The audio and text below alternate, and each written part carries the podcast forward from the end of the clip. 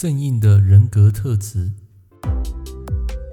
您正在收听的是《科学八字轻松学》，这是一个结合命理风水的实用节目。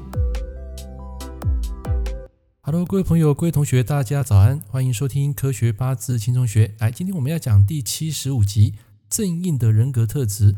那么谈到贵人最多的时辰啊，其实就是非正印莫属了。为什么？因为一讲到正印啊，相信很多人也会联想到贵人。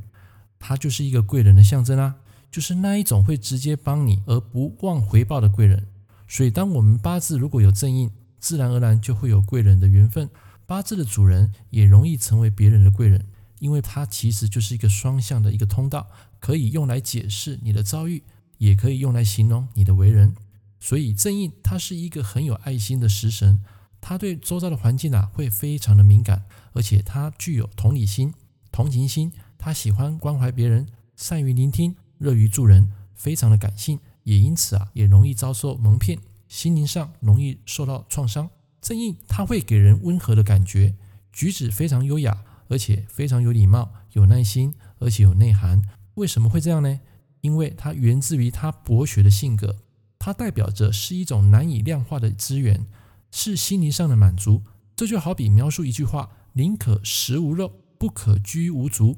无肉令人瘦，无竹令人俗。正印智慧的力量来自于他爱学习，非常博学，善于观察，尤其是对资料数据啊，他会非常的敏感，非常的聪颖伶俐，记忆力也是特别强，吸收能力也特别好，分析能力啊更是一绝。所以正印的人啊，他凡事啊他会讲求证据，他要调查到底啊才能够相信。啊，就是说，他对一件事情呢，他要追根究底，他才能够去相信这件事情。他要看到这个东西，他才会力求去做。那么，尽管正义有多好，但是他也会有缺点啊。当正义的力量如果减弱的时候，那么人啊就会变得非常懒惰，而且依赖性会特别的强。他对任何事也会非常的敏感，而且容易想太多，不好睡。他会让自己陷入一个焦虑，而且缺乏安全感的这种意境。所以，谈恋爱财跟官啊很重要。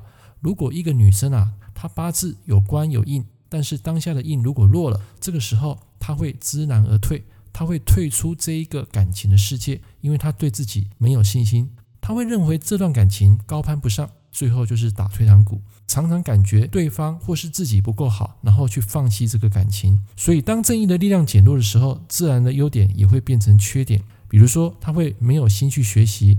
人会变得非常急躁，没有礼貌，而且身边也缺乏贵人的助力。正印啊，在五行上其实是身助日主的一个非常好的吉神，阴阳则跟日主刚好相反。比如说甲木日主的正印啊，就是代表癸水；那么乙木日主的正印就是壬水。这个正印其实除了知识，也代表一本活字典。正印就是你要找的人，他们通常非常的幸运，而且很容易得到贵人的帮助。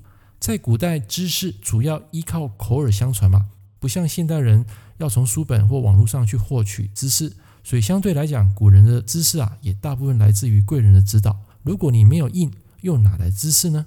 正印重的人喜欢聆听跟观察，还有学习，特别在分析一件事情的时候，他们一定先相信我刚刚讲的证据，他们才肯去做，最后再将这些资料给归纳记录下来。所以这是正印人的性格，一向都很低调。他们宁可一步一脚印，不喜欢成为众人的焦点。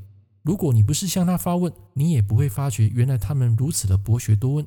你可以给一堆不相关的数据，他们能够在这些数据之间啊找到共同点。所以有正义的人非常适合做市场研究、数据分析或者是预测走势的工作。啊，比如说股票，像这一种，他们就很适合。硬也代表股票嘛，只要你给他们一个情境，他们也能从脑海中搜寻，然后得到一个结论。但是正义的人，他最大的罩门在于什么地方呢？他们很容易局限在自己所知道的知识上。假如他们没有碰过，就无法从中去做推断了。所以正义的人啊，通常给人的印象就是外貌很斯文啊，温文儒雅、温馨舒适、彬彬有礼的这种好感觉。他们也会提供一个资源丰富的环境给日主。